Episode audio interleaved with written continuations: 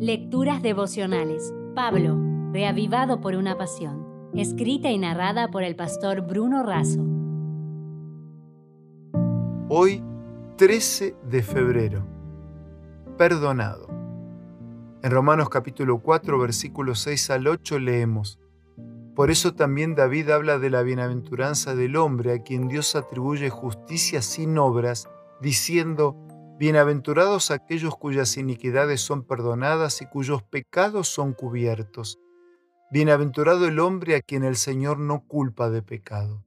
Al igual que Abraham, David creyó, pero su situación al escribir el salmo al que alude Pablo en los versículos de hoy era diferente. Él no tenía buenas obras para mostrar, al contrario, incurrió en una conducta que lo avergonzaba delante de Dios y delante de la comunidad. ¿Cómo se salvó David? No hay bienaventuranza en cuanto al perdón para el incrédulo, solo para aquel que cree.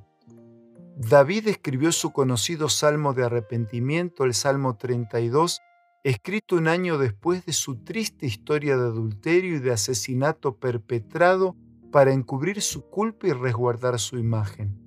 Sin duda fue un tiempo de angustia, de lucha espiritual y de culpa, ya que sentía que sus sacrificios no eran aceptados por Dios.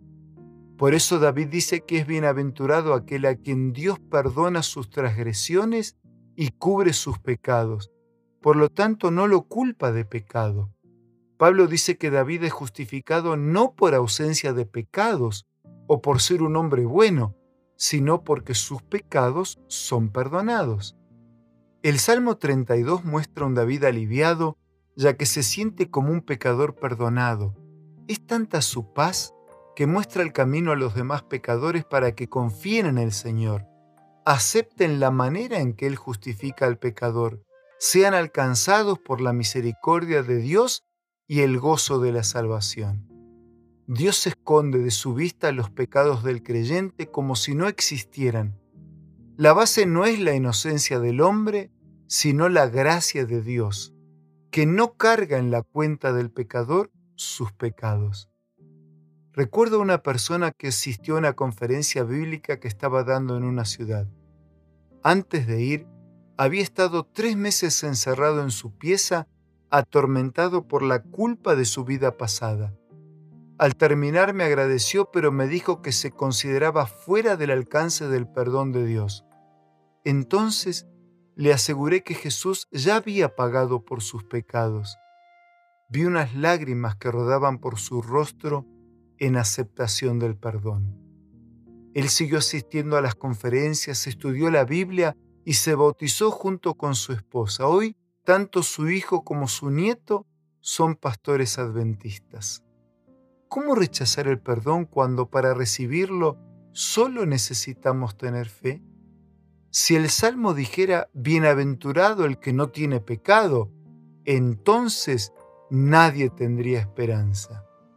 Felizmente dice otra cosa. Expresa que Dios no ve nuestros pecados porque están cubiertos por la sangre de su Hijo amado.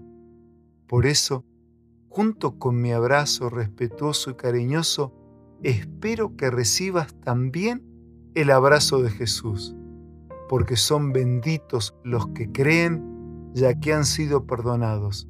Experimenta la gracia del perdón ahora mismo. Si desea obtener más materiales como este, ingrese a editorialaces.com.